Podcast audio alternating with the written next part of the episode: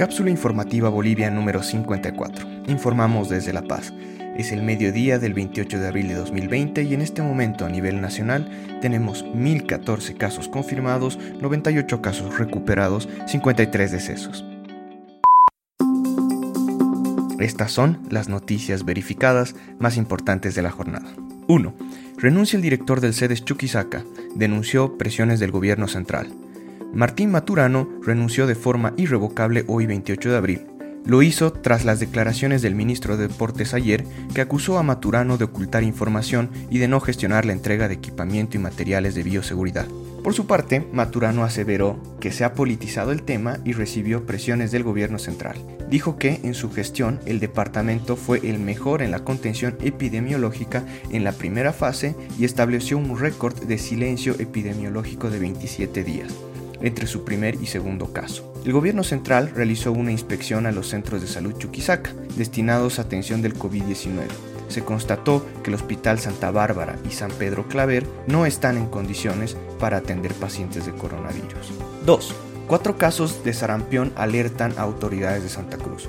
Marcelo Ríos, director del sede Santa Cruz, confirmó los cuatro casos en esta ciudad y adelantó que, concluida la cuarentena, se iniciará una campaña de vacunación contra el sarampión y la rubiola en el departamento. Los casos de sarampión se presentan luego de 20 años. Santa Cruz tiene más de 12.000 casos confirmados de dengue y 553 de COVID-19. Atender las tres epidemias es un desafío histórico. Los brotes de dengue, influenza y sarampión sumados al coronavirus están provocando fuertes presiones al sistema sanitario en Latinoamérica.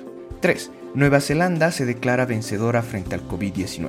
Durante una semana, el país reportó casos de un solo dígito. Por esta razón, la presidenta Jacinda Arden anunció que el país ha vencido al coronavirus. Declaró que la clave no es solo aplanar la curva, sino eliminarla. Para ello, Nueva Zelanda inició muy temprano el aislamiento social que duró un mes y medio una medida rigurosa frente a otros países desarrollados. Pese a ello, se manejan con cautela la reactivación del país. Desde hoy se iniciaron las actividades económicas, pero las actividades sociales esperarán un poco más.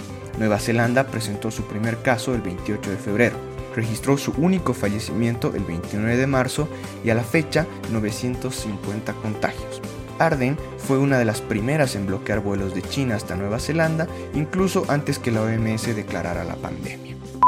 Gracias por escuchar. Por favor, cuídate y cuida de los demás, tomando las medidas de precaución necesarias definidas por nuestras autoridades. Si tienes alguna duda o presentas fiebre, tos seca y dificultad para respirar, llama para pedir ayuda a las líneas gratuitas 810 1104 y 810 1106. No olviden revisar la página web boliviasegura.gov.bo para obtener información oficial al respecto del estado de la pandemia en Bolivia, como también nuestra página web cápsulainfobo.com para acceder al resto de los episodios de este podcast.